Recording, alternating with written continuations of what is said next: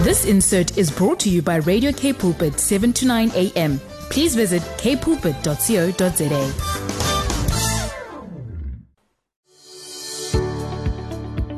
Hi, I'm Vuyokazi Matu, your host for the brand new program, Show Me. Every Tuesday at 12 p.m., we will share on the Word, focus on building oneness in our nation Join me every Tuesday at 12 p.m. on Show Me. It's no longer just about the talk, it's about the walk. Umdu, gumdu, gabantu. Vuyokazi Matu on Radio K Pulpit, 729 AM. Yeah, but yes, that is Muzibi, and the song there says, We praise your name because your name endures forever. Won't you remember Psalm 118 every time when you hear those words that says um, his name endures forever. It just takes me back there to that song. It is a glorious midday. Thank you for joining us from wherever you are listening to us from. We are greeting you right here on Radio Cape Pulpit, your daily companion. It is an amazing day. The sun is up in Cape Town today after all the chilling uh, rain. But in all things, we give thanks. Isn't that what the word says? Today, we are looking into the matters of the heart at the mountain of the heart. We are looking into the narrow gate. Yes, we are helping you today, uh, helping you, helping me to do what is right in God's sight. Let us open with the word of the Lord in Matthew 11, uh, verse 13 to 14 says, Enter by the narrow gate. For wide is the gate and broad is the way that leads to destruction and there are many who go in by it. Because narrow is the gate and difficult is the way which leads to life. And there are few who find it. I want to say that again. Enter by the narrow gate.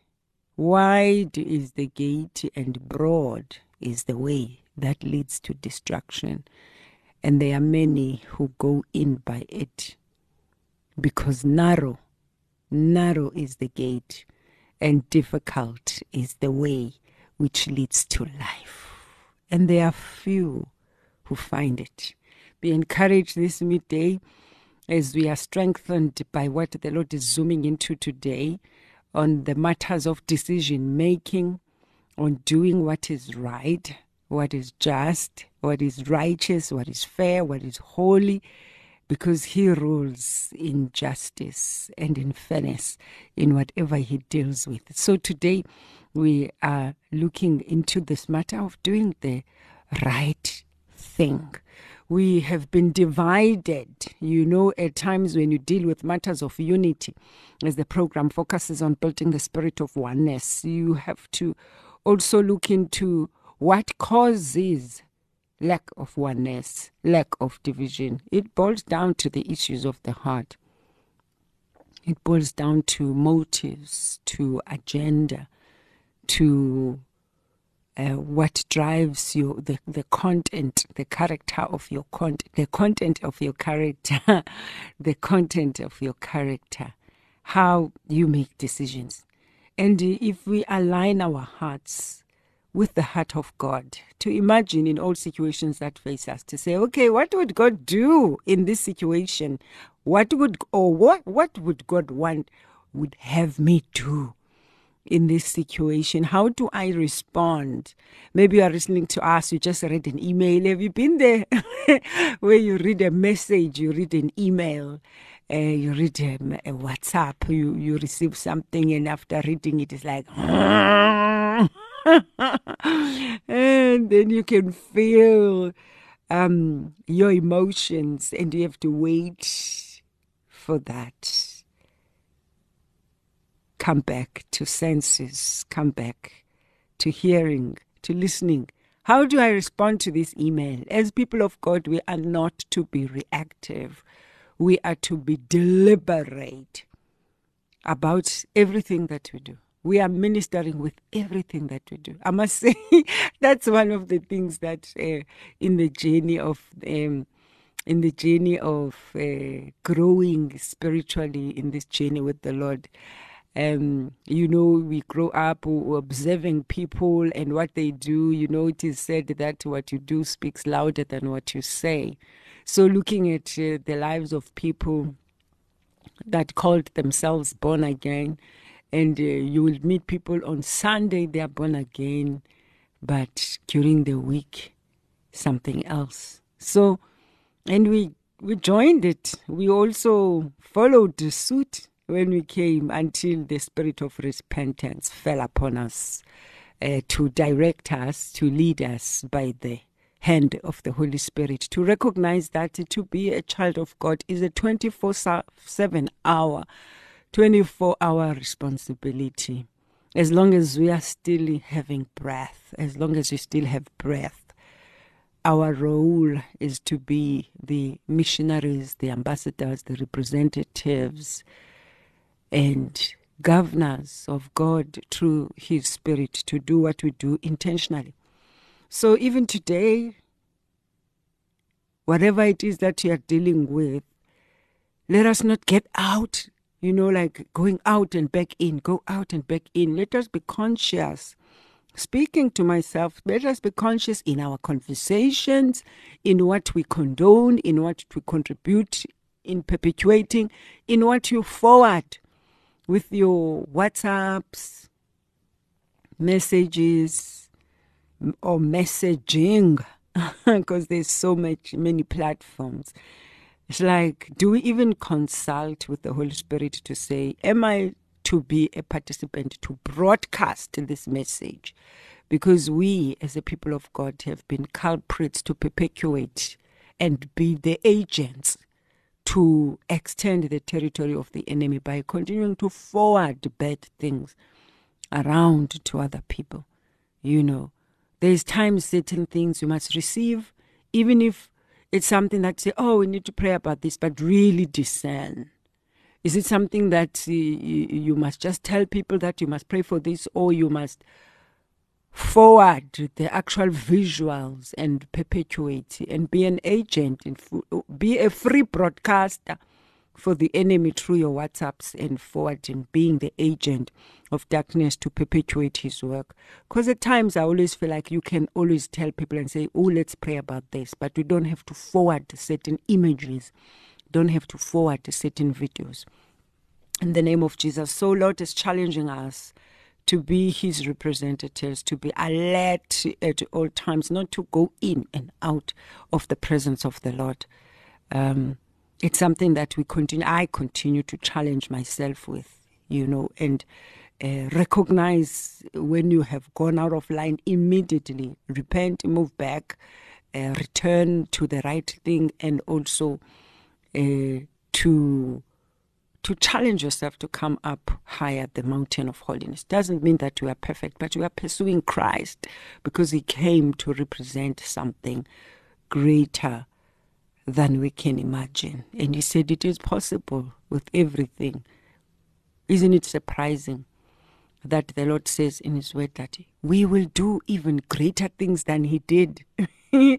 He says you will do even greater things than this. So it means that man is created with the capacity, uh, with the ability, you know, and with the transformative ability of transfiguration to be able to turn and become something else, transform, just like Saul on his way to Damascus, how the Spirit of the Lord met him there. So, as his representatives, we are challenged today to remain in his presence, not to hop in, hop back up, out, hop in, hop out, but to be covered and clothed, clothed by his spirit, knowing that we are the representatives of a kingdom and we carry that responsibility not only on Sunday but we carry that responsibility 24 7 to represent Christ. to represent Christ. And the Spirit of the Lord is the outpouring of the Spirit of the Lord is among us. And the spirit of challenging and repenting is flowing. And it is calling us up higher to become more like Christ. And as we turn our hearts toward what He expects of us, as we are covered by His Spirit together in pursuing Him, we become like him because we are pursuing the same thing. We are pursuing the same representative. So as we pursue him, we become like him. And as we all become like him, it is much easier to be one. It's much easier to be united because you are all pursuing the same character traits, the same um, the same principles, governed by the same commands and ordinance, ordinances of God in His Word. And therefore, to love one another becomes so much more easier. And to be activated in your ability to discern becomes so much sharper because you are under His covering and you are pursuing the same thing. So you become one and therefore becomes so much easier to demolish those walls of division. And then when we speak of oneness in our society, we all move towards the same direction. You're listening to Show Me on Radio K Pulpit 729 AM. Yeah, yeah, yeah, yeah, yeah. Don't you want to just stay in that position, in that place of victory, that place to go, go, go, go? Yeah, there are just some beautiful voices out there. That is Shana Ray, and the song is Go, Go, Go, Go, Go. Yes, I just feel my spirit, myself right here, ignited to go, go, go, go. I hope you also enjoyed that amazing song right there. As we're moving along, reminded of the power of the Word of God who rules in justice and rules in fairness. I was just reminded of the scripture in Psalm uh, 91 um, which is a scripture that we used so much uh, in this time to shield, uh, protect in this season that we are coming out of of the of the pandemic. But you find that as we continue to establish uh, the word of God, it's like a fire around you, around uh, your marriage, your protection of your children, your home, your habitation, your business, your ministry, and everything that you get to touch uh, with your hands. You know, it's one of those scriptures that every day, you know, I, we know that the word of the Lord is all important from cover to cover, but there are those scriptures that truly speaks volumes to to many of us. Whatever you are facing today, God is your protector. God is your protector. If you know that you have done what is right, you are sitting in the position of purity, of rest, of righteousness, knowing that um, you have not applied pride in the situation or ward, you know, in ways and tools that are outside God's ways. But there's always an extended um, path for grace, for repentance every time we do so. So as we come, don't know why I'm led to release this over you, over the situation that you are facing, over um, your health, over the matters and concerns of your heart. The Lord sees your heart and He says, according to Psalm 9, I am your protector. The word of the Lord in Psalm 99, uh, 91 says, Whoever goes to the Lord for safety, whoever remains under the protection of the Almighty can say to him, You are my defender and protector. You are my God. In you I trust. He will keep you safe from all hidden dangers and from all deadly disease.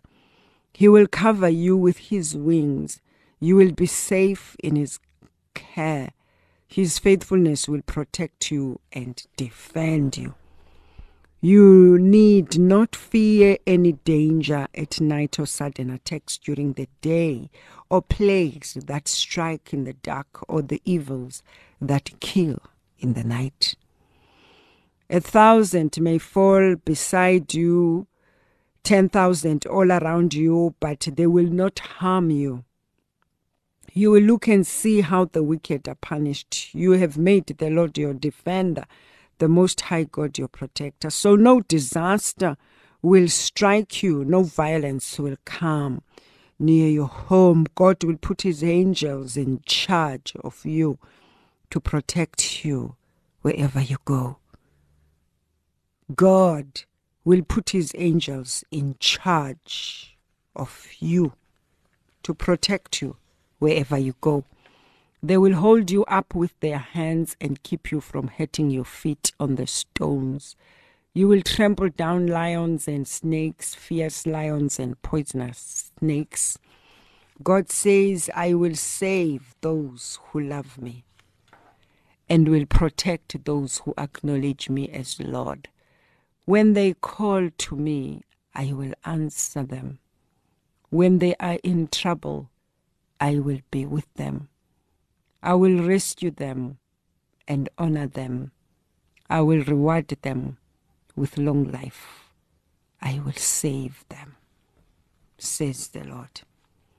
God puts his angels in charge of you. So do not be afraid. The Lord will help you. He will put his angels in charge so that they can protect you wherever you go. They will hold you up with your hands, with their hands, to keep you from hitting your foot against a stone. Have you seen at times how those narrow escapes, you know, when you can feel that when you you are driving and you can feel that was a yeah, that was close. you know, at times you just sometimes just feel the hand of God, the hand of protection as we come before him. Some trust in chariots, some trust in horses, but we remember the name of the Lord our God. So even today, even now, even now, you know those messages that test you, that want to cause you to sin, want to cause you to fall. But don't, don't. And we know that even if you do fall, the Lord catches you, redeems you, forgives you when you repent. But avoid to go down the same route over and over again. We understand that the door to Jesus Christ is narrow because it has to do with total obedience, surrendering to Him you know, submitting to Him, allowing yourself to go through, to go through, not around, not over the situation, not around the situation, or not running away from, from the situation, but God will give you the ability to go through. Just like Abraham, when he chose to leave behind many things that he held in his heart, but to be obedient to the call. God is calling us to be obedient. Check the attitude of your heart. You know, it's like do people when they ask you and or, or instruct you are struggling to take instruction. You know, because we are a sinful people and we have this superiority complex that at times we are tested and our response in, from that test, we must pass the test. Passing the test by taking a lower road. by taking a high road that is a low road. you know? Yeah. When a person challenges you and they think you're going to fight, you just come back in peace. You disempower that whole trap. Come before Him in total obedience with wisdom and strength that comes from Him. that we don't bow or align with our carnal minds. We are in the journey of transformation. Our carnal minds and our self will, you know, our hatred, our lust of the eye, lust of the flesh, the pride of life, you know, all these things that we do that causes people to wonder is this the character of Christ? And when we choose the narrow road, choosing the high road, that is the low road,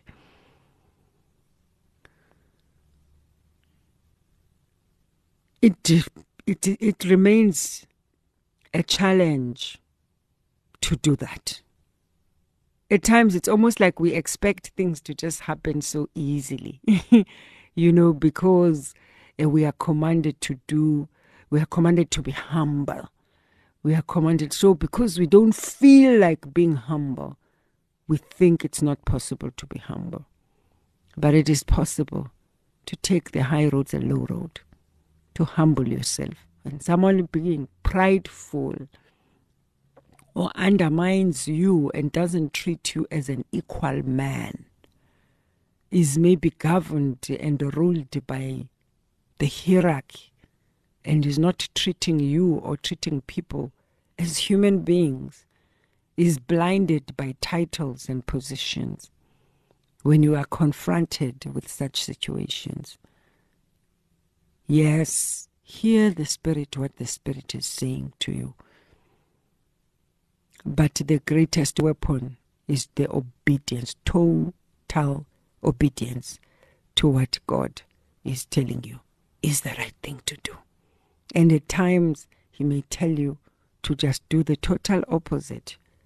And at times, He will clothe you with the mantle to humble yourself, but in respect, be able to confront and address the matter as an equal.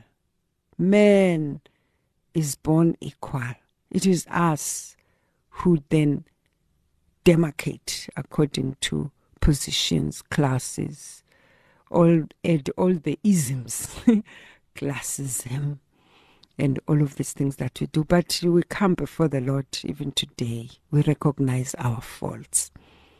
We acknowledge that we are men and we are sinful and we acknowledge that we have a role to play as God's people to redeem His power on the earth, to redeem His voice as we redeem ourselves, as we allow the Word of God to work in us to deliver ourselves from ourselves, so that we may be able to fully partake into the abundance of freedom that is found in Christ, and above all, we witness more powerfully for Him when we become like Him and above everything, when others see Him in us. May the Lord forgive us for entertaining and worshipping the flesh, just being responsive and doing whatever our emotions and our flesh wants to do.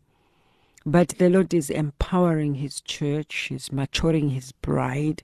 He's causing us to recognize within ourselves, to see our fleshly desires and be able to confront them, overcome them by the Spirit of God.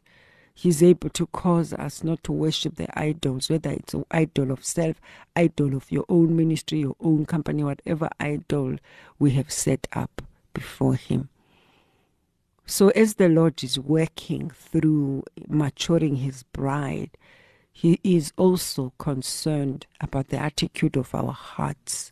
He's concerned about our coming up the mountain of holiness. And we are challenging ourselves today. Join me as we climb together to put the zoom, to zoom into our hearts, the status of our hearts, humbling ourselves. It's humbling to come before the Lord to acknowledge that you are wrong. It is humbling because we have been trained in society to fight for ourselves, to be right all the time. You know, it's okay to say, I made a mistake, I was wrong. Sure. Yeah, what a challenge. It's okay to recognize your faults. It's okay to recognize, but don't stay there. There are uh, inequities in our bloodlines that causes us to do certain things that have been passed on through generations, whether our family struggles with jealousy, struggles with envy, with anger, with unforgiveness, with lust, perversion, all sorts of things that in your mind and your heart you want to change, but your body, your mind, and your will does something else. But God, by His Spirit, He is able to forgive us as we come before Him. So if you acknowledge any situation where you have wronged someone, it's always a good place to start. It's always a good place to start to humble yourself and recognize that that was wrong and to acknowledge it. It's a good way to start in working with your own heart, to humble your own heart. Don't you want? The word of the Lord says, humble yourself. Mm. When God says, humble yourself, you better respond because you don't want Him to be the one who humbles you. So even today, humble yourself. Humble yourself. Humble yourself to the obedience of the Spirit of God. Whatever it is telling you to do, even if the flesh wants to do the opposite. I encourage you. This insert was brought to you by Radio K Pulpit, 7 to 9 a.m. Please visit kpulpit.co.za.